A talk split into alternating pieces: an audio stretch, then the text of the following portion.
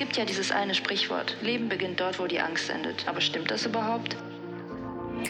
Können junge Menschen besser mit Angst umgehen? Oder ist es genau andersrum und wir lernen Angst erst im Laufe unseres Lebens? Ist Angst erblich?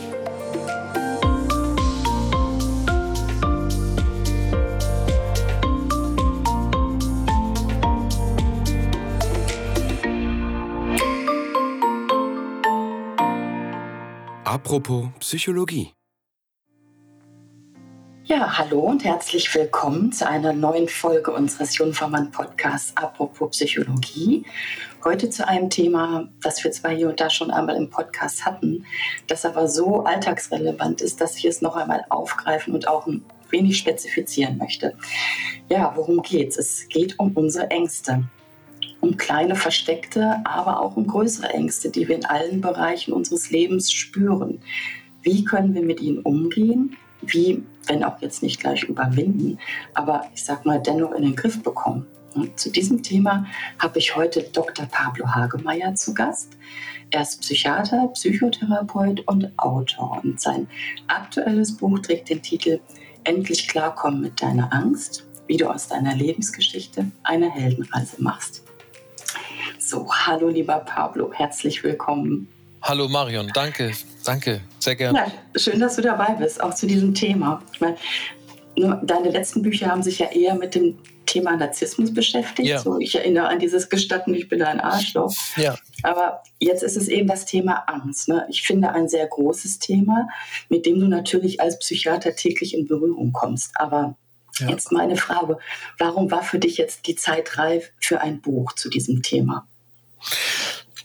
Ähm, völlig richtig benannt und beschrieben. Ich habe äh, als Psychiater äh, ist es fast äh, täglich Brot, sich mit dem Thema Angst zu beschäftigen. Aber mh, mm, ich hatte irgendwie das Gefühl und das Buch entstand, die Idee entstand noch lange vor der Corona-Pandemie, äh, die Idee dazu, ähm, dass wir ein Buch brauchen, äh, das sehr praxisnah also mhm. so von der Grasnarbe äh, des, der Realität sich dem Thema nähert, weil ähm, wir irgendwie verlernt haben oder, ähm, wie kann ich sagen, zu, zu übertrieben äh, natürlich auf reale Ängste, aber doch mhm. mit so einer Erstarrung und mit so einer Überforderung ähm, reagiert haben und auch sehr schnell mit so einer aggressiven Haltung.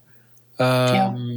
Und das habe ich in der Corona Pandemiezeit erlebt, dass dann auch das Spaltende, da haben wir auch wieder so ein bisschen dieses Narzisstische dabei, aber das Spaltende, das Unversöhnliche, das, das Unempathische, so ein bisschen äh, plötzlich, ja, doch nicht nur ein bisschen, sondern stark hatten, auch bei unseren Kindern und bei den sehr vulnerablen Menschen und dass wir das dann auch irgendwie nicht so mhm. respektierten, mhm. wenn andere Leute Angst hatten, sondern dass wir dann einfach sagten, äh, du lässt dich jetzt impfen und fertig mhm. ist und man mhm. gar nicht so irgendwie das Gefühl hatte, das da, da muss man sich jetzt irgendwie für engagieren, den anderen zu verstehen, sondern da muss man jetzt halt drüber. Mhm. Ja, und dann, tja, der der Krieg äh, in der Ukraine oder ja. überhaupt diese ganze unsichere Zeit, die wir so haben und ähm, und irgendwie dachte ich, ja, da kann man mhm. eigentlich jetzt noch mal was probieren zu schreiben, aber jetzt ein bisschen anders, jetzt kein Lehrbuch, sondern weil ich das halt so mag äh, und weil ich auch so bin und so denke und so, so Therapie mache, irgendwie ja. über eine Art, Art erzählerischen Ansatz so. Ja. Ich meine, wenn wir jetzt mal, du hast es gesagt, auch so, wenn wir mal so diese Krisenzeit, die uns ja wirklich alle nochmal stark gefordert hat und ja. die auch sicherlich im psychologischen Bereich nochmal einiges getriggert hat, ne? Ja. wenn wir das mal jetzt so ein bisschen ablegen und ähm, ähm, so danach fragen, welche Ängste du denn in der Regel am meisten beobachtest.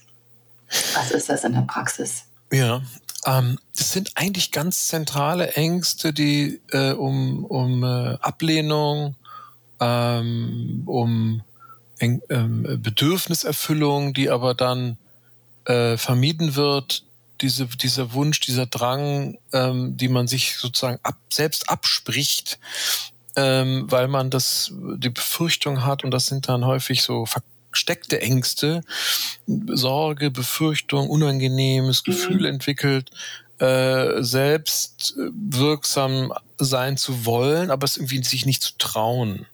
Mhm. Also ich traue mich nicht mh, mit meinem Vorgesetzten oder mit meinem Partner über dies und das zu sprechen. Ähm, und ich bin ja in der psychotherapeutischen Praxis seit äh, über zehn Jahren und da sind die Klienten natürlich viel neurotischer äh, als jetzt vielleicht in einer psychiatrischen Klinik, wo wir also mhm. akute, schwere Angststörungen haben. Äh, in der Praxis ist es fast so eine Art Softwareproblem, sage ich mal. Also so eine Aha. Art Einstellungsproblem. Wie denke ich, wie gehe ich, wie gehe ich mit der Realität um, wie, wie sortiere ich sie ein in Machbarkeit ja. und Nichtmachbarkeit. Und da fehlt vielen Leuten finde ich, so diesen, dieser Mut, sich dem, den eigenen Themen zu stellen, natürlich auch, aber auch sich zu behaupten und Bedürfnisse durchzusetzen. Und es geht gar nicht so sehr darum, dass man jetzt eine blitzglockenklare, keine Ahnung, Agoraphobie mhm. hat oder so, oder eine mhm. Hundephobie oder Tierphobie, sondern in der Psychotherapie sehe ich, dass das, dass das, dass diese komplexen Furchtnetzwerke, die wir so im Kopf ja. haben, mit Annahmen, mit, mit kleinen Befürchtungen, mit komplizierten, sehr individuellen Vorgeschichten. Ja. Angst ist ja so hochgradig individuell, ähm, dass wenn man die, wenn ich mich mit denen beschäftige, äh, dass man dann mit kleinen Veränderungen äh, es, es doch irgendwie hinkriegt, da über diese Schwelle zu kommen. Aha, okay. Ich habe jetzt gerade schon gespürt, dass ich wahrscheinlich meine Frage nicht mehr übrig. Ich stelle sie trotzdem. Ja. Ist, denn, ist, denn, in der Regel Stress auch Auslöser für, für, für Angst? Oh ja, natürlich. Okay. Ähm, die Frage ist sehr wichtig. Also wir haben alle und viele, die, die dann in Therapie gehen oder das Gefühl haben, sie müssen und ihr, ihr soziales oder ihr persönliches äh, Kompetenz quasi aufgebraucht haben, nicht? also irgendwie mhm. nicht mehr klarkommen, ähm, sind im Stress. Und ich sag, Stress macht Hirn schlecht. Mhm. So. Mhm. Und wenn Stress Hirn schlecht macht, dann kann Hirn nicht mehr lösungsorientiert oder zumindest ja. praktisch schnell flexibel denken. Wenn, wenn wir in einer hohen Stress, sei es akut oder chronisch, sind, dann äh, sprechen auch von, einer, von ähm, hohen Anspannungszuständen, die wir gar nicht als Angst für uns dechiffrieren. Ich muss vielen mhm. Klienten auch sagen, das ist wahrscheinlich ein ja. chronischer Angstzustand, in dem sie da sind. Mhm. Weil das wollte ich auch fragen. Ab wann ist denn Angst überhaupt Angst? Weißt ja. du, gibt es da so eine Art Definition? Zum Beispiel sind Aufregung und Lampenfieber, ist das, ist das auch schon Angst? Also es ist tatsächlich ein, ein fließender Übergang. Es gibt da keine glasklare Definition. Ähm, man kann umgekehrt sagen, wenn wir Angst wirklich bewusst erleben, ist es das höchste, ähm, hat, also ist es ein Affekt, ein, ein Gefühl, ja, das die mhm. höchste Aktivierung in uns auslöst. Also das kann man schon sagen. Ähm, mhm. Aber wenn wir gedanklich das nicht als Angst ähm, verbinden, sondern wir das vielleicht als Aufregung, als die Amerikaner haben dann viel schöneres Wort, Excitement Mhm. Ja, wenn wir das als Excitement verbuchen, dann ist es eine freudige Erregung, die wir haben können äh, in einer Situation, die wir vielleicht als, ähm, ja, da gibt es auch ein schönes deutsches Wort, das, das ähm, mit Furcht zu tun hat. Also, dass wir sozusagen eine Furchtfreude haben, ja. Und, und dann liegt es wirklich daran, wie wir diesen, dieses körperliche Phänomen der Angst, was also mit erhöhtem Puls, mit erhöhter Atemfrequenz, mit vielleicht Mundtrockenheit und einer inneren Unruhe, dass das auch genauso Aufregung sein kann, die aber positiv ist. So, das wollte ich genau, dass, dass man da lernt, das wirklich positiv umzusetzen. Ne? Aber ja. ja. Und, und aber wenn wir sagen, das ist Angst, also keine Ahnung, Angst vor Viren mhm. oder Angst vor Krieg, dann sind wir in einem kognitiven Engpass, aus dem wir so leicht nicht mehr rauskommen. Mhm. Wenn ich es jetzt mal noch auf unseren Alltag wieder, wieder runterbreche, so, so Ängste im Alltag nehmen, also nehme ich wahrscheinlich auch ganz oft als selbstverständlich hin. Ne, ich registriere die mhm. gar nicht als eine, sage ich mal, pathologische Angst. Nee. Aber, aber dennoch beeinflussen mich diese kleinen Ängste negativ. Genau. Und du hast ja auch schon gesagt, Ängste machen auf Dauer einfach krank. Ne? Und dann ist es genau. einfach gut, wenn ich denen auf die Spur komme. Genau. Mhm. Also, weil du vorhin fragtest, die Definition von Angst. Mhm. Ich denke, die Definition einer Angststörung, die uns krank macht, fällt leichter. Weil wir dann, und das ist ja grundsätzlich die Definition von Krankheit, daran leiden. Mhm. Wenn wir es aber irgendwie hinkriegen könnten, kognitiv von der Bewertung, dass wir an dieser Angstsymptomatik, an diesen Körperreaktionen, an diesen Impulsen, die wir daraufhin spüren, häufig ja Bewegungsdrang, Flucht, Angriff, ne, so. Ja. Äh, wenn wir das als ein, ich sag jetzt mal Vergnügen, ne, oder als eine zumindest Mhm. lebensstimulierende, vitalisierende, anregende, äh, natürliche Erscheinung umdeuten könnten, Ja. dann haben wir eigentlich keine Angststörung mehr, sondern dann haben wir eigentlich etwas, was uns beweist, dass wir lebendig sind. Ja, genau. Und wie kriege ich das hin? Ne? Ja, das habe ich mich auch gefragt. Wie Ja. kriege ich das hin? Ja, ich wollte trotzdem noch mal so ein bisschen was Theoretisches kurz vorab Ja, fragen. So, ähm, ähm, denn du hast da auch geschrieben, dass Ängste weitervererbt werden. Also Oh dass ja. das tatsächlich auch eine genetische Klamotte Oh ist. ja.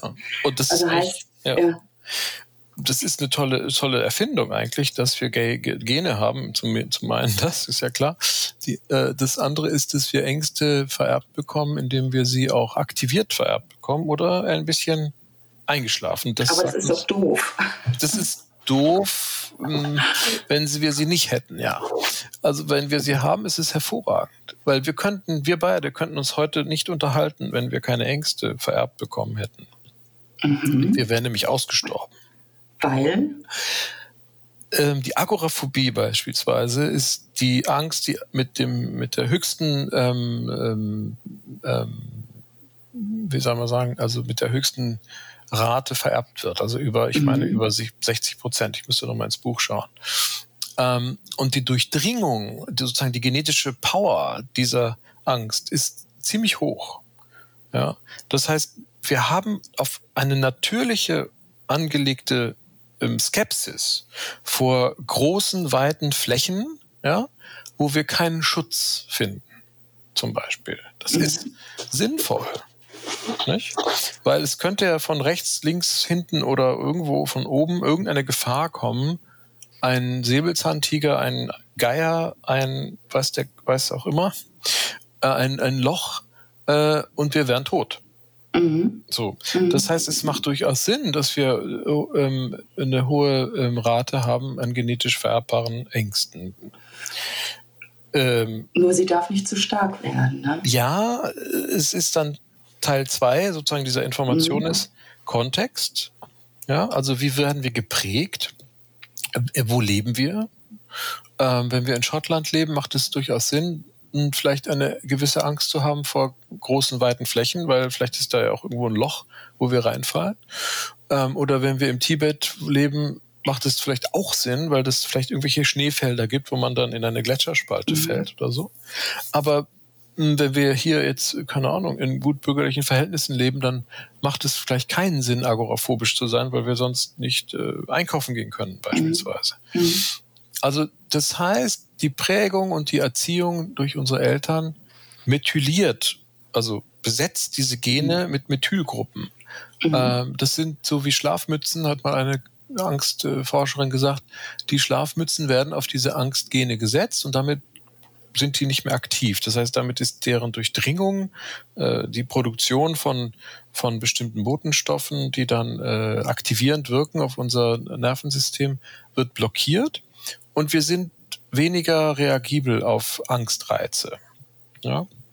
Das heißt, Mhm. wenn wir eine Erziehung erfahren, wo wir ähm, die Erfahrung machen, alles ist gut, alles ist sicher, wir haben also Vertrauen in uns und in unsere Umwelt und in unsere eigenen Fähigkeiten, das kriegen wir als Kinder ja beigebracht, äh, dann sind wir ziemlich, jetzt kommt wieder so ein Wort, resilient, also Mhm. widerstandsfähig. Und eine gute Resilienz, eine gute flexible Widerstandsfähigkeit beinhaltet natürlich auch eine geringe Angst ähm, Mhm. automatisch. Und wenn wir noch andere Zutaten haben, also wenig neurotisch erzogen sind oder auch vom emotionalen Stil ähm, äh, extrovertiert und so weiter, also eher offen und interessiert, äh, ähm, genetisch ausgestattet sind, werden wir auch weniger Ängste haben. Also ja. du siehst, es ist ein riesen da, da, wollte ich gerade sagen, das ist so eine Mischung zwischen, zwischen äh, Weitervererbung und auch Persönlichkeit. Ne? Richtig, ja. Mhm, und, ja. ja. Und erleben wir dann blöde Sachen, gehen die, unsere Methylierungen kaputt. Also wird die Angst mhm. quasi aktiviert. Und wenn wir äh, eher die Veranlagung haben, leichter gewisse Ängste zu entwickeln, dann werden wir sie auch bekommen. Ja, weil ich muss mal eine Beobachtung weitergeben. Und zwar, das sehe ich an meiner Tochter. Ne? Während äh, ich, du weißt noch, so bei alten Horror- und Psychostreifen hier, mhm. Shining, wenn die Glocken ja. Trauer tragen, ne? da zucke ich schon zusammen, ja. Mhm. Und meine Tochter ist von Horrorserien und Crime Stories, die ja jetzt auch total im Trend sind, kann die nicht ja. genug bekommen. Ja. ja, und dann denke ich immer so, sie sagt, sie sagt immer zu mir, Mama, das ist nichts für dich. Ne? Dass ich mich so frage, hat die jüngere Generation das irgendwie besser kapiert? Können die besser mit Angst umgehen? Oder ja. Naja, die haben wahrscheinlich durch ihre Entwicklung ähm, keine schweren Angsterfahrungen ähm, gemacht und, und verbinden eher jetzt diese Horrorgeschichten ähm, mit, mit einer freudigen, ähm, mhm. wie soll ich sagen, mit so einer freudigen Erfahrung, nicht? Weil sie ja wissen, es ist nicht gefährlich. Das, das ist nur Fernseher. Kommen wir gleich, ja. Genau, kommen wir mhm. gleich in die ja. Kriterien der Unterscheidung zwischen einer rationalen, ähm, faktenbasierten, wenn man so will, vernünftigen, realistischen Angst und einer übertriebenen Angst oder dritte Kategorie irrationalen Angst, nicht? Und und diese Menschen, die diesen ähm, Lustgrusel nicht, mhm. genießen können, die, die finden das toll. Das ist Achterbahnfahren fürs Gehirn. Und danach sind sie halt durchgeschüttelt und, und mhm. haben das Vergnügen gehabt. Nicht? Und mhm.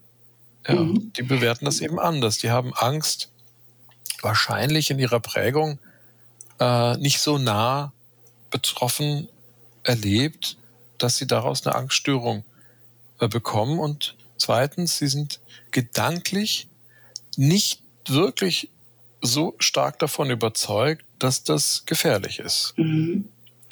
Weißt du, was mich nur so erschreckt?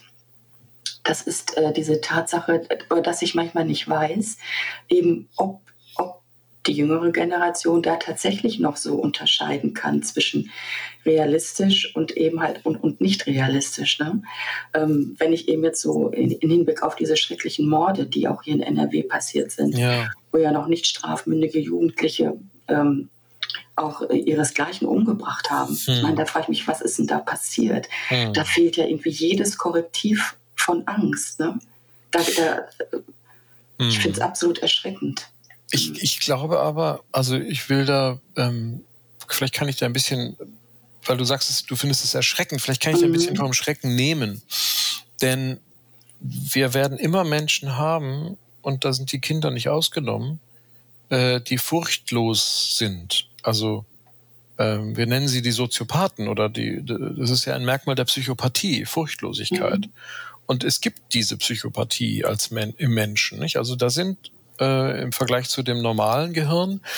Äh, Amygdala, limbisches System, mhm. frontaler Kortex, auch die Exekutivfunktion, auch die moralisch sozusagen verankerten Exekutivfunktionen, die entscheiden, was jetzt richtig wäre und, und was jetzt falsch wäre und die auch emotional entscheiden, kann ich das jetzt machen emotional? Ertrage ich das von der Gewalt her beispielsweise oder von dem Ausmaß der, der Scham, die, die einen dann vielleicht trifft?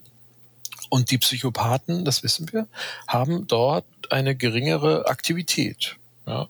Und mhm. Kinder können genauso psychopathisch sein wie Erwachsene. Ja.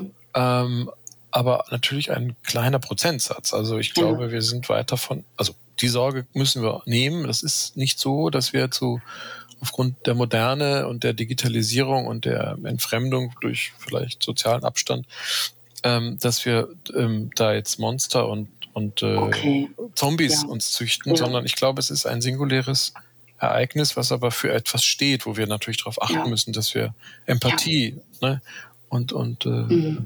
unseren Kindern, auch den psychopathischen Kindern, beibringen müssen, äh, so gut es geht, damit sie die Angst als ein soziales Korrektiv erleben. Nicht? Weil mhm. sie Mhm. Diese Person war ja voller, ich, ich kenne den Fall nicht, wir kennen ihn alle nur aus den Medien, aber man kann ja annehmen, dass entweder dieses Kind völlig desinteressiert war und voller Hass und Verachtung war, mhm. äh, und das dann tun konnte, nicht? Aber danke für deine Antwort, denn ich hatte jetzt tatsächlich die Sorge, dass das so eine gesellschaftliche Entwicklung ist, die eben, die vielleicht so eine Empathie äh, einfach fördert. Ne? Und Digitalisierung, ja.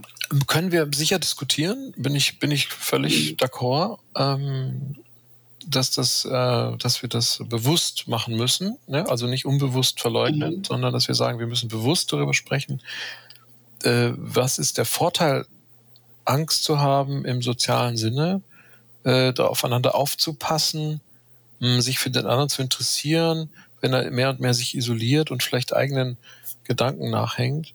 Und tatsächlich habe ich auch mhm. in meiner Psychotherapie auch junge Menschen, die wahnsinnig unempathisch und furchtlos sind ähm, wo ich mir auch denke, dass das ist nicht ungefährlich. Ähm, aber es ist wirklich eine Minderheit. Also man muss das sich wirklich vor Augen führen. Das ist keine, kein Massenphänomen. Massenphänomen ist, und das habe ich, da habe ich auch ein Buch drüber geschrieben, ist tatsächlich, dass wir, glaube ich, eher narzisstischer und verächtlicher, herabwürdigender miteinander umgehen. Ja, aber ja. wir, wir, ich glaube, wir ja. töten dann nicht gleich den nächsten, aber. Gut. Komm, lass uns, lass uns auch zurückkommen zu unserem etwas doch, doch positiver gestimmten Thema. Ja. Äh, ja, Ängste überwinden, Ängste in den Griff bekommen. Welches nötige Rüstzeug brauche ich denn?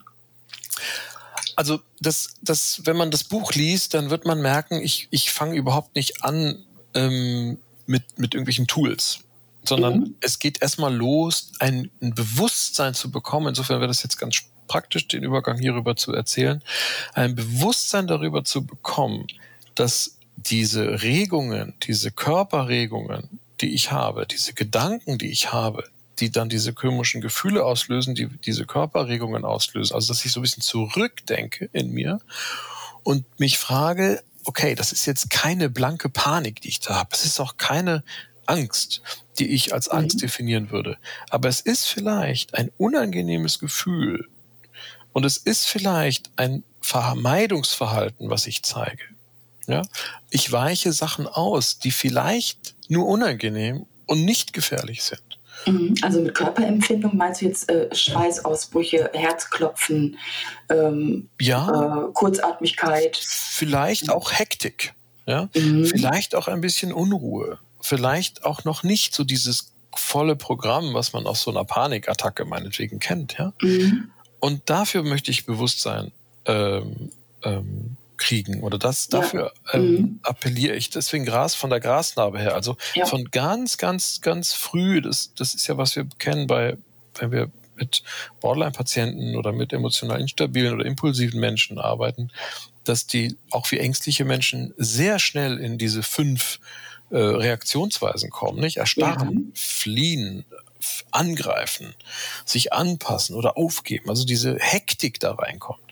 Und, mhm. und dass wir uns überlegen, wenn ich, bin ich vielleicht in einem emotionalen Engpass, der mich dazu nötigt, hektisch, nervös, angespannt zu reagieren und könnte das vielleicht eine Vorstufe sein oder sogar Angst selbst sein. Und dann, ich bin ja auch Tiefenpsychologe, ich bohre dann diese dicken Bretter und am Ende ist immer eine Angst. Immer eine ja. Angst vor Ablehnung, vor Scheitern und dann kommen mhm. auch immer große, große Themen, Erinnerungen, alte Geschichten und, und das ist eigentlich so der Ansatz für mein, für mein Buch. Da kommen wirklich ja. Angstgeschichten kommen dann heraus. Ja, nochmal, wie, wie, wie kann ich denn diesen Gradmesser für mich äh, klar kriegen? Also, dass ich, dass ich spüre, wie, wie stark ist denn meine Angst? So, so dass ich irgendwie lerne, meine, meine, meine Missempfindung einfach hm. erstmal richtig wahrzunehmen. Was habe ich denn überhaupt? Wie, wie reagiere ich denn gerade? Oder ja. weißt du, dass ich meine Angst erstmal richtig einsortieren erst kann. Erstmal skalieren kann, nicht? Ja, genau. genau. Ja, mhm. das kommt dann so, genau, das kommt dann so in der, ich glaube sogar erst in der Mitte des Buches oder erstes Drittel, dass wir so ein äh, Angst-Anspannungsbarometer äh, mal anwenden. Das habe ich mal so genannt. Es ist letztlich eine äh, Skalierung von den verschiedenen, ähm, ja, man kennt es aus der DBT, äh, von den verschiedenen ähm, Strategien, Einteilung, das geht dann so von 0 bis 100 Prozent, also so eine Art mhm. Skala. Und dass man sich aber dabei wirklich auch denkt und sagt und bewusst ist, dass es diese Skala zwar gibt, ja, aber diese Skala nicht unendlich ist, sondern sie hört bei 100 Prozent auf. Mhm. Und da kann ich das sehr schön einordnen, dass man dann sagt, okay, ich spüre jetzt 20 Prozent Anspannung, wenn ich in der und der Situation bin. Oder 40 Prozent, wenn ich das und das denke. Oder wenn ich zum Briefkasten muss, spüre ich plötzlich 60 Prozent und so. Mhm. Und diese Einteilung ist äh, wichtig, weil wir subjektiv dann tatsächlich unser Gehirn äh, äh, nicht mehr so ganz rund läuft. Wenn wir in sehr hohe Spannungszustände kommen, 70 aufwärts bis zu 90, 100, 100 ist Panik, 100 ist maximal Angstanspannung, dann ist unser Gehirn nicht mehr in der Lage zu denken. Ja? Mhm. Dann können wir nicht mehr geradeaus denken, wir mhm. können nicht mehr logisch denken, sondern sind in so einem automatischen Modus, fallen in irgendwelche merkwürdigen äh, Verhaltensweisen, sind sehr hektisch, meistens fallen wir so zurück in so, in so alte äh, Modi, aber sind auch vielleicht völlig unfähig, Sachen ordentlich, mhm. ordentlich zu machen. Und das sollten wir wissen. Wir sollten also wissen, wenn uns Sachen aus der Hand fallen, wenn wir in die falsche Richtung ja. laufen, äh, dass wir vielleicht einen echt hohen Anspannungsgrad gerade haben und uns überhaupt nicht darüber bewusst sind, dass wir gerade Angst haben. Ja. Ne? Und äh, ich, ich kenne das vielleicht eine persönliche okay. Anekdote, ähm, dass mir dann Sachen aus der Hand fallen, wenn ich dann ja. einen Engpass habe. Also der Kaffeebecher ja. im Flughafen und dass ich vielleicht den, den, das Ladekabel dann vergesse beim Handyauflade an der Station, mhm. weil ich Angst habe, ich sitze am falschen Gate. Ja. Aha, okay. Ja, genau. Wie, wie ergründe ich denn dann meine Angst? Woher, woher weiß ich, welche Angst mich da gerade triggert? Ja, und bevor man dann kopflos wie so ein Huhn hin und her mhm. läuft, ähm, ähm, wird man, bevor man das ergründen kann, natürlich erst einmal in einen anderen Level kommen müssen. Also ich kann über mich selbst bei ungefähr 50 Prozent Angstanspannung erst nachdenken. Mhm. Aber woher wusstest du jetzt zum Beispiel, okay, du hast den Kaffeebecher verschüttet, dass du, dass das letztendlich die Angst davor war, dass du das falsche Geld ansteuerst? Naja, der Gedanke schießt einen ja in den Kopf. Der Gedanke ist der Auslöser, aber danach sind alle weiteren Gedanken im Grunde genommen nicht mehr brauchbar. Mhm. Mhm. Und äh, natürlich gehe ich dann in eine Richtung etwas schneller und gucke auf eine Tafel und sehe, da steht ein anderes Gate und ich weiß, das ist, das ist irgendwie auf der anderen Seite des Flughafens oder so. Ja, dann nimm die Beine in die Hand. Ja. Nimm die Beine in die Hand, ich gucke auf die Uhr, also man sammelt mhm. dann, und das ist ganz spannend, man sammelt dann die Lebens-, also so essentielle Informationen, nicht?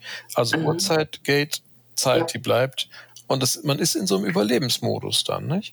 Mhm. Ähm, und vergisst dann in dem Moment, dass man eine Kaffeebecher in der Hand hat. Ja, okay. Das, mhm. Und, und der, der, fällt dann einfach runter. Ja. Ähm, und äh, da kann man das dann merken, aber ich würde dann erst mh, hm, natürlich das Notfallprogramm starten. Das heißt, wir kommen in eine Angriffs- in einen Angriffsmodus. Wir greifen jetzt mal an. Wir nutzen jetzt mal die Aggressivität, um uns dem Thema Angst zu nähern und dann jogge ich halt äh, einmal quer durch den Flughafen. Ja. Mhm. Okay, ja. Und dann komme ich zur Ruhe im neuen Gate. Und dann bin ich bei 50 Prozent und dann denke ich mir, wow, jetzt ja. hatte ich aber gerade wieder, ne, so.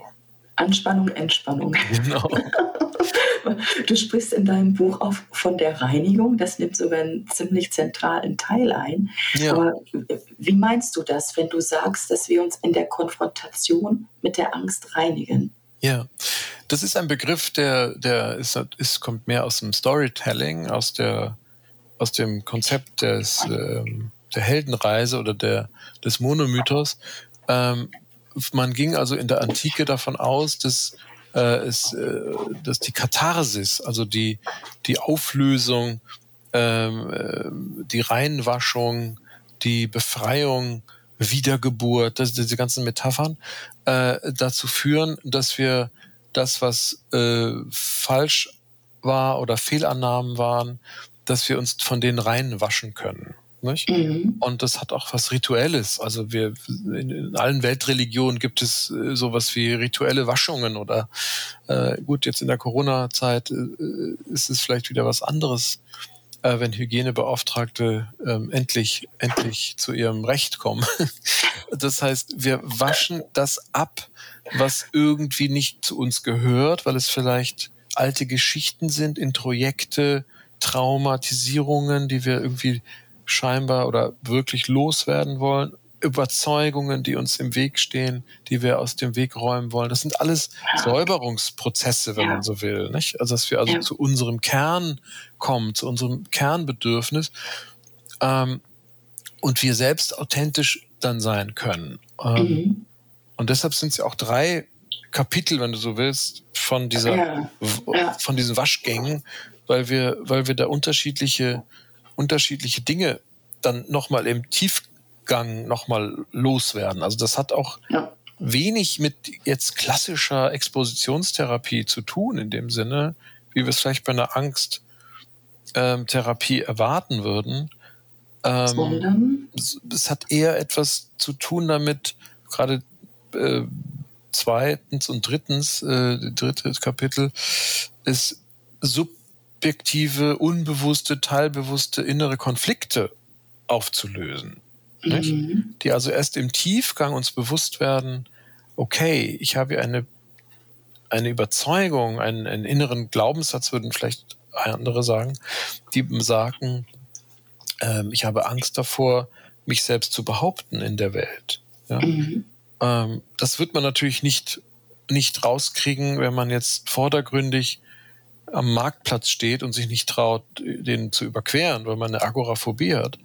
Aber wenn wir die erste Schicht abbauen in der Konfrontation mit der Angst, ähm, dass wir erst einmal Gedanken, Gefühle und Verhaltensweisen analysieren und die auflösen und die durch, durch Übungen, Gewöhnung und so weiter dann immer ein bisschen besser können, aber ich glaube, und das ist, glaube ich, das Schöne auch an dem Buch, dass wir zu einem Zeitpunkt oder an, einen, an, einen, an eine Schwelle kommen, wo wir mit unseren unbewussten, tief liegenden Einstellungssätzen zu tun haben und uns mhm. da überlegen, okay, ich habe tatsächlich Angst, der zu werden, der ich sein will. Mhm. Und das, das kann man irgendwie nicht so ich sag mal, Nein. am Marktplatz exponieren, sondern Nein. das muss man mhm. erst einmal für sich verstehen, dass man sich durchtrauen kann, Autonomie und ähm, Kontrolle für sich selbst oder Selbstwirksamkeit und so ja. äh, üben zu können ja. und wollen zu können und dürfen zu können, um dann mit, mit Mut und und Stolz oder Selbstbewusstsein zumindest, mhm. dann diesen Marktplatz zu überschreiten. Dann ist nämlich, dann sind nämlich zwei Dinge, der äußere Konflikt und der innere Konflikt sind dann aufgelöst. Und das ist, mhm. das ist eigentlich, was mich sehr, sehr interessiert, dass wir also nicht nur den äußeren Konflikt auflösen, sondern dass wir auch innerlich mit uns dann klar sind und wissen, ach so, ich habe ja eine Angst, der zu sein, der ich sein ja. will. Also es geht wirklich sehr, sehr viel tiefer ne, mit der Angst. Aber ich, ich, ich denke mir auch, das ist dann aber auch wirklich ein langer, langer Prozess. Oh ja. Wenn ich jetzt, ähm, oh ja. Und das Buch ist ja irgendwie so 200 Seiten. Ähm, also da ist man beileibe nicht fertig, wenn man es mhm. durchgearbeitet hat. Ähm, weil es ist ja auch, soll ja auch wirklich jetzt keine Berufskollegen ansprechen. Also die können es natürlich auch ja. lesen, weil ich glaube, jeder hat so mit irgendeiner Angst. Aber ähm, es ist natürlich für die Patienten gedacht und, und so ein bisschen als genau. Ergänzung. Ähm, und und das, da muss man natürlich, das klingt jetzt alles sehr flott und, und ehrgeizig und geht mhm. doch und so. Mhm. Aber also ich glaube, das ist ein ja. lebenslanger Prozess, Klar. bis man damit klarkommt, ja. Ja. Ich weiß, du hast da auch diesen Ansatz der Heldenreise. Und das ist so, so im Grunde so, so, so, so, ein zusammengefasster Lösungsansatz, den, ja. den du auch anwendest. Ja, magst du es magst einmal kurz beschreiben?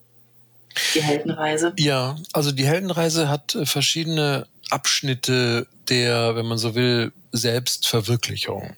Ähm, das ist natürlich in heutiger Zeit Narzissmus, ähm, diese hohe Individuation, äh, das Streben des Individuums, sich selbst zu realisieren, Äh, da äh, sind viele skeptisch, wenn sie das Wort Heldenreise hören, weil es dann schon wieder um so eine.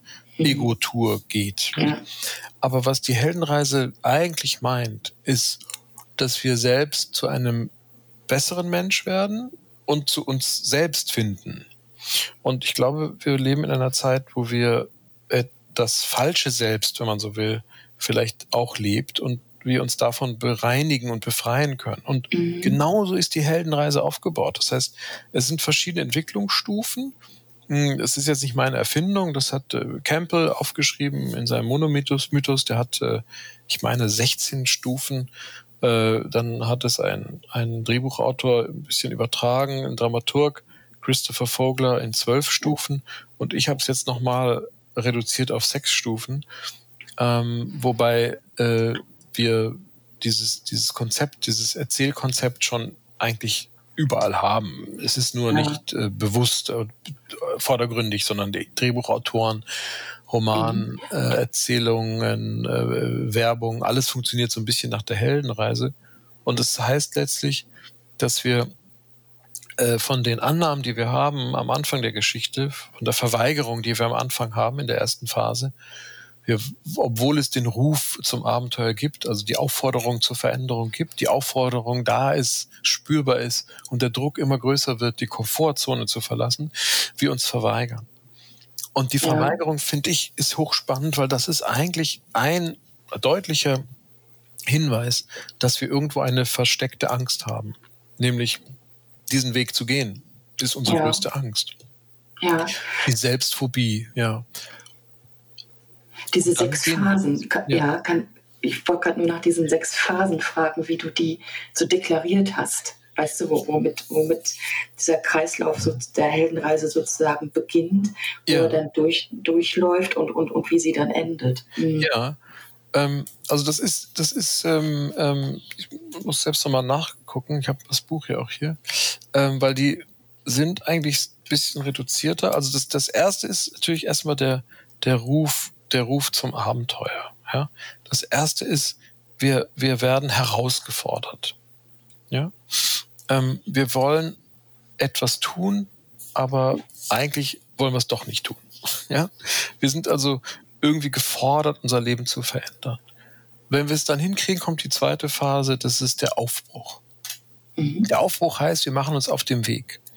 Und Menschen mit einer Angstvermeidungsstrategie äh, gehen nicht los, sondern vermeiden eher, äh, reden sich alles schön, täuschen sich selbst über alle möglichen Sachen hinweg äh, und im Aufbruch packen wir uns, machen uns Mut, packen uns unsere ja, nötigen Dinge, die wir so meinen zu brauchen, äh, und gehen mit Annahmen in die Fremde.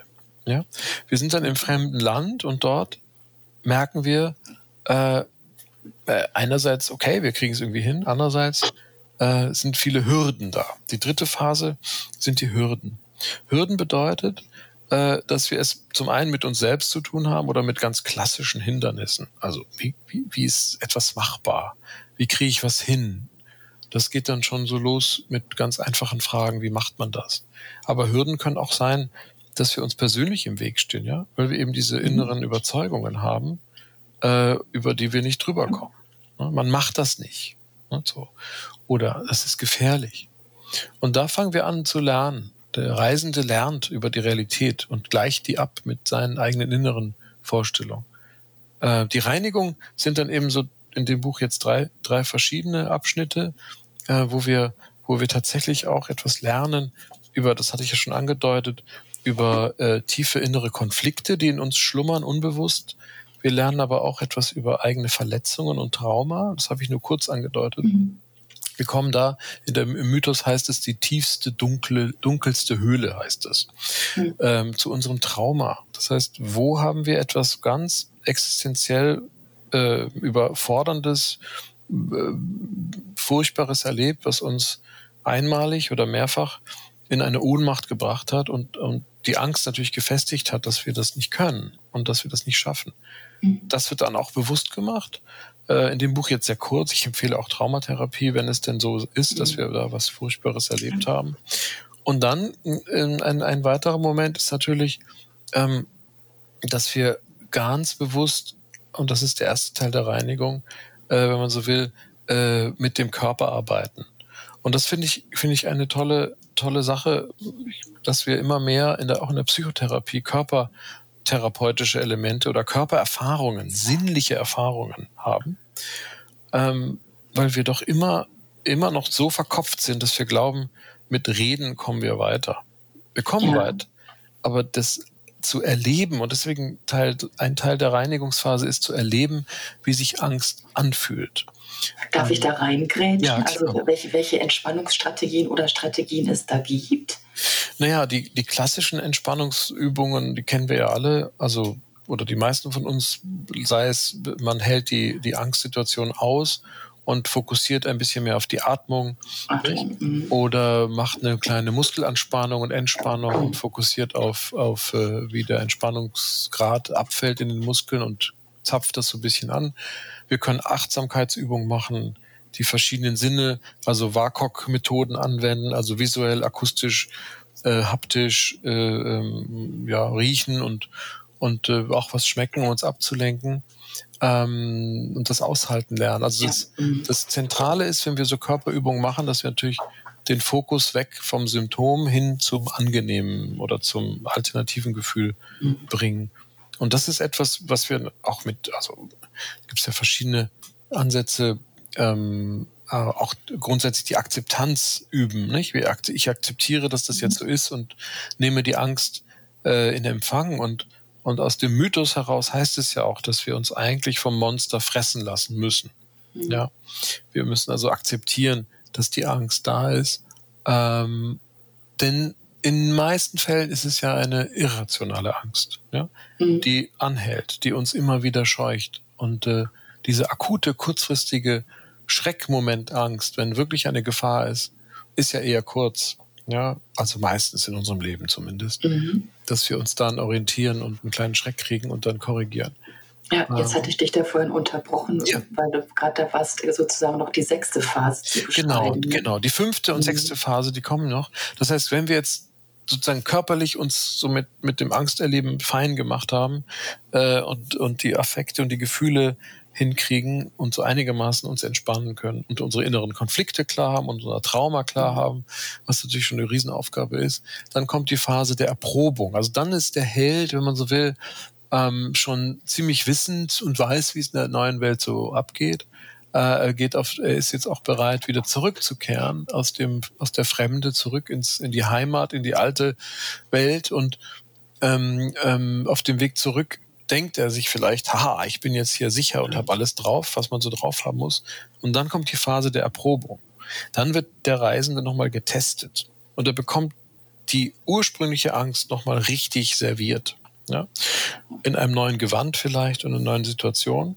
Und da habe ich nochmal tiefergehende Übungen eingebaut, wie emotionsfokussiertes Arbeiten beispielsweise äh, oder Bedürfnisarbeit, dass wir nämlich in der letzten oder in der vorletzten Runde nochmal wirklich, wirklich, wirklich geprobt, erprobt werden, getestet werden, ob wir es denn wirklich verstanden haben, was wichtig ist in unserem Leben oder was wir wirklich noch lernen müssen.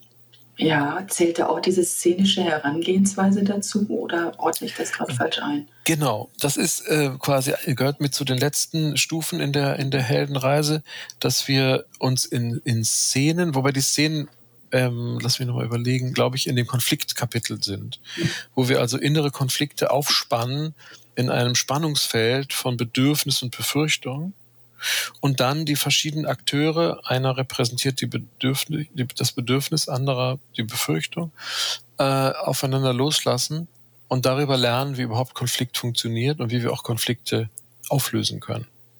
Das wäre davor. Und da lernen wir Alternativen zu entwickeln. Also wenn ähm, ich habe ein eine Szene drin, die, die beschreibt die Situation, dass in, im Auto der Vater mit dem Sohn sprechen will, der Sohn aber müde ist und der Sohn seine Autonomie durchsetzen will, der Vater aber seine, wenn man so will, sein, äh, seine Macht, Macht durchsetzen will. Genau. Und dann setzt er den Sohn so sehr unter Druck, dass der sich verschließt und eigentlich in ein oppositionelles Verhalten kommt, weil er, mhm. weil er es nicht will und die Stressanspannung steigt bei beiden. Mhm. Ähm, das hat natürlich direkt mit Angst nichts zu tun, aber indirekt schon, weil mhm. das Stresslevel steigt und der Sohn letztlich Angst vor dem Vater hat, dass der wieder ausrastet. Ne? Und Ja, der Vater hat genau. Angst vor dem Sohn, dass der ihn nicht ernst nimmt Mhm. oder dass er den Sohn verliert. Also wir haben hier Verlustangst und, ähm, äh, wenn man so will, Ohnmachtsangst. Ähm, Ja. und, und dann löst man das auf. Das kann man szenisch durchspielen. Das mache ich auch mit meinen, mit meinen Patienten, dass wir dann überlegen, was könnte denn passieren? Was kann man denn machen? Und eine Variante ist, dass der Sohn aussteigt. Oder die andere Variante ist, dass er sich mit dem Vater auf dem Parkplatz äh, misst und auch humorvoll auflösen, kann man das Mhm. natürlich auch. Dass äh, dann der Mhm. Sohn das Auto nimmt und weiterfährt. Ja. Aber Ja. das erfordert natürlich schon, äh, äh, dass du dich damit wirklich auch, auch mit dieser Methodik, sag ich mal, so ein bisschen auseinandergesetzt hast, dass du weißt, wann du was wie, wie einsetzen kannst. Genau, Ja. dass wir Mhm. kreativ. Angstpatienten verhakeln sich merkwürdigerweise immer in ihrer ängstlichen Universum und sie finden ganz wenig Türen, um da rauszukommen. Und über Mhm. so eine szenische Auflösung kann man ganz was anderes einbauen und, ja, und erlebt darüber eine Erleichterung. ja. Nicht? Und, und Ja. was meintest du vorhin mit diesem Emotions, mit dieser emotionsfokussierten Arbeit? Mit der emotionsfokussierten Arbeit, die dann in der Phase der Erprobung, also in der fünften Phase, auftaucht, sind wir noch einmal tief in uns drin, ja? tief in unserem Kern, äh, weil wir, ähm, man sagt die Selbstphobie, also weil wir Angst davor haben, selbst diese unangenehmen Gefühle zu spüren. Und ich sage dann häufig, der richtige Weg ist der schwierige. Das heißt, der Mhm. richtige Weg wäre moralisch, wenn man so will, oder, oder, oder faktisch richtig, insofern ein Ziel zu erreichen, was sinnvoll ist, aber was verhindert wird durch unangenehme Gefühle. Dann, dann ist dieser Weg verbaut durch unangenehme Gefühle wie ich muss mich anstrengen, ich muss was, ich muss mich entfernen, ich muss gewisse Bedürfnisse zurückstellen. Das macht mir ein schlechtes Gefühl. Und im Extremfall macht es mir auch Angst. Mhm. Und ähm, es fühlt sich halt erst richtig gut an, nicht? wenn wir das Bedürfnis erfüllt bekommen und wenn wir das, ich sage jetzt mal, moralisch Richtige tun ähm, oder das Ziel erreichen. Äh, Mhm. und dieser Weg geht nur darüber, dass wir unsere Gefühle, die unangenehm sind, aushalten lernen. ja. Ja, weil, und, und da, das können wir nur kapieren, wenn wir uns rein emotional wahrnehmen. Also rein affektorientiert arbeiten. Das kann die EFT sehr gut, die emotionsfokussierte Therapie. Und ich habe die so ein bisschen für mich zumindest befreit von dem kognitiven Anteil, den es da gibt. Und ich gehe nur vom ersten Gefühl der Angst, des Drucks hinüber in die Trauer, hinüber in, in Wut, rüber in, in etwas Versöhnlicheres, Befreiendes Mhm. und, und äh, reise dann mit den Patienten äh, in so einer Art Trance, meditativen oder so eine Art entspannten Haltung.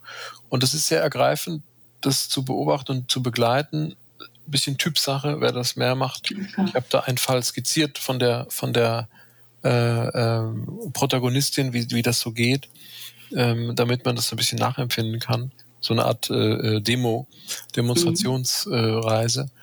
Äh, ja, und wenn das Gehirn diese Erfahrung gemacht hat, dass Trauer, Wut, äh, Druck aushaltbar ist und sich auflöst und vorübergeht, wie ja jede, jeder Affekt, jedes Gefühl sich erschöpft von alleine, dann sind die damit klar. Dann wissen sie, äh, das ist nicht gefährlich. Es ist sogar Mhm. intensiv. Es ist sogar, Ja. es macht mich als Mensch lebendig und fühlbar. Und das ist dann die sechste Phase sozusagen. Das ist dann sozusagen, das führt dann zur sechsten Phase, weil ich dann weiß, okay, ich bin zwar jetzt mit der größten Angst in der fünften Phase nochmal konfrontiert worden, kann die emotional aushalten und gehe dann, weil ich sozusagen alle Phasen durch habe, von meinem Persönlichkeitsstil, von meinem Neurotizismus, von meiner äh, Affekt- und Konfliktebene, dass ich solche Konflikte habe oder jene, ähm, in die Emotionalität reingehe, in die Bedürftigkeit oder in das Bedürfnis reingehe und dieses Bedürfnis dann aufgreife, es zu einem Wunsch transformiere oder verwandle und es dann endlich bereit bin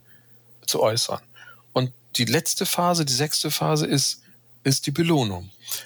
Denn dann habe ich zwei Belohnungen. Die Belohnung folgt auf dem Fuße. Sobald ich äh, unangenehme Gefühle aushalten kann und die Erfahrung mache, dass ich auch strukturell stabil dafür bin und nicht kaputt gehe, ähm, ist es für das Gehirn eine höchst zufriedenstellende Erfahrung.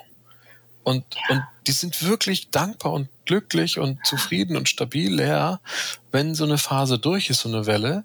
Und das ist ein Belohnungsgefühl. Dopamin wird ausgeschüttet, es ist, es ist entspannend, man ist, man ist ja. von sich selbst irgendwie begeistert, dass man das geschafft hat. Ja, also ich finde es auch ganz toll, wie du sagst, äh, dieses, ja, äh, zu kapieren, dass ich nicht kaputt gehe. ne? Das ist, ja, ähm, dass, dass diese Angst mich einfach so vereinnahmt, aber dass sie nicht, dass man wirklich unterscheiden muss, was ist realistisch und was ist irreal. Ne? Genau, genau. Ja, mh, ja. Ab, ab wann sind denn eigentlich Ängste was, ich meine, das ist natürlich auch wieder sehr, sehr individuell, aber ab wann sind Ängste behandlungsbedürftig? Weißt du, wann, wann weiß ich, okay, ich sollte mir jetzt wirklich Hilfe holen? Ja, ähm, irgendjemand hatte, glaube ich, mal gesagt, wenn der Freundeskreis und die Familie aufgebraucht sind, äh, in, im Versuch, mit eigenen psychologischen Dingen klarzukommen, sollte man zum Therapeuten gehen. Ja. Mhm. Ähm, also vielleicht sollte man erst ganz viel lesen und tun und machen und üben und sich selbst kontraphobisch verhalten, also gegen die Angst gerichtet sich verhalten und die Angst selbst aushalten. Äh, wenn das aber nicht gelingt, weil man zu wenig Wissen hat oder zu wenig Mut hat oder, oder tatsächlich sich nicht traut. Äh, das ist das eine, aber das, man muss also jetzt nicht mit kompletten extremen Leidensdruck äh, erst mhm. kommen, sondern man kann auch zur Beratung, meistens reicht es ja auch zwei, drei Termine beim, beim Therapeuten und dann, dann ist man so weit, dass man äh, genug Mut hat, nicht? Dann ist der Therapeut mhm. so, ein, so ein Schwellenhüter, der einen so ein bisschen über die Schwelle bringt. Mhm. Ähm, oder auch ein Mentor, der einen begleitet. Ähm, aber ähm, ich denke, Menschen mit einer schweren Angst- und Panikstörung, die also wirklich eine Behinderung fast dadurch haben, also eine hochgradige Verlust der Lebensqualität und das auch ändern wollen. Nicht? Also das Bewusstsein haben, da kommen wir dann zu den klassischen Einstellungen zur Therapie, also Einsichtsfähigkeit und Veränderungsbereitschaft und Therapiewilligkeit. Ähm, wenn die Sachen zusammenkommen, plus einem gehörigen Leidensdruck, dann sollten die natürlich ja, sich therapieren lassen. 15 Prozent der Menschen in Deutschland haben das, ja. Also mhm. insofern. Ja. Hör hast du denn zum Schluss vielleicht noch eine, eine zusammenfassende Botschaft für uns? Gib uns was, was Positives mit auf den Weg. naja, dann, dann, dann mache ich jetzt Folgendes. Ich gehe jetzt das Risiko ein, dass das Buch nicht mehr gekauft wird, weil die Take-Home-Message ist folgende. Ja. Machen, was Angst macht. Bis zum höchsten Punkt der Angst gehen. Beobachten, was passiert. Genießen. Okay. Das wären sie. Und das bitte nochmal ne, dreimal verinnerlichen. Wiederholen, Danke, dass du es gesagt hast. Wiederholen, ja. wiederholen. Das mhm. Geheimnis der ja. Angsttherapie ist die Wiederholung. Ja, lieber Pablo, weil es ist tatsächlich ein, ein sehr umfangreiches, tiefgründiges Thema, ja. wie du auch sagst, weil es, es ist nicht nur einfach die Angst, die man empfindet und wie man sie akut dann vielleicht kurzfristig wegkriegen kann, sondern es geht wirklich in die eigene Geschichte. Mhm. Ja. Ich, ich fand es total schön, absolut bereichernd, dass wir darüber sprechen konnten. Danke. Und ähm, ja, ich sage alles Liebe und Gute nach Weilheim. Ja, ja. Vielen Dank für das Interview und, und hoffentlich erreichen wir damit die, genau. die's, die, denen es gut tut. Ja. Ne? Mhm. Und nur, ja. Mut, nur Mut dranbleiben, wiederholen. Das sind die Sachen und das wird dann schon. Ja. Ich danke dir, Pablo. Dankeschön. Ne? Danke. Ja. Tschüss. Tschüss. Ja, es ist dann doch ein bisschen länger geworden als sonst, aber es ging irgendwie nicht anders bei dem Thema. Naja, die letzte Minute werde ich mir auf jeden Fall noch einmal anhören zur Verinnerlichung. Ja, ich hoffe, du konntest auch etwas mitnehmen heute von unserer Folge Thema Ängste in den Griff bekommen. Endlich klarkommen mit deiner Angst, so heißt der Titel des Buches von Dr. Pablo Hagemeyer. Ja, du weißt, ich freue mich auf dein Feedback auf unserem Blog blogweise.junformann.de und es bleibt mir nur noch zu sagen, gib schön auf dich acht. Deine Marion.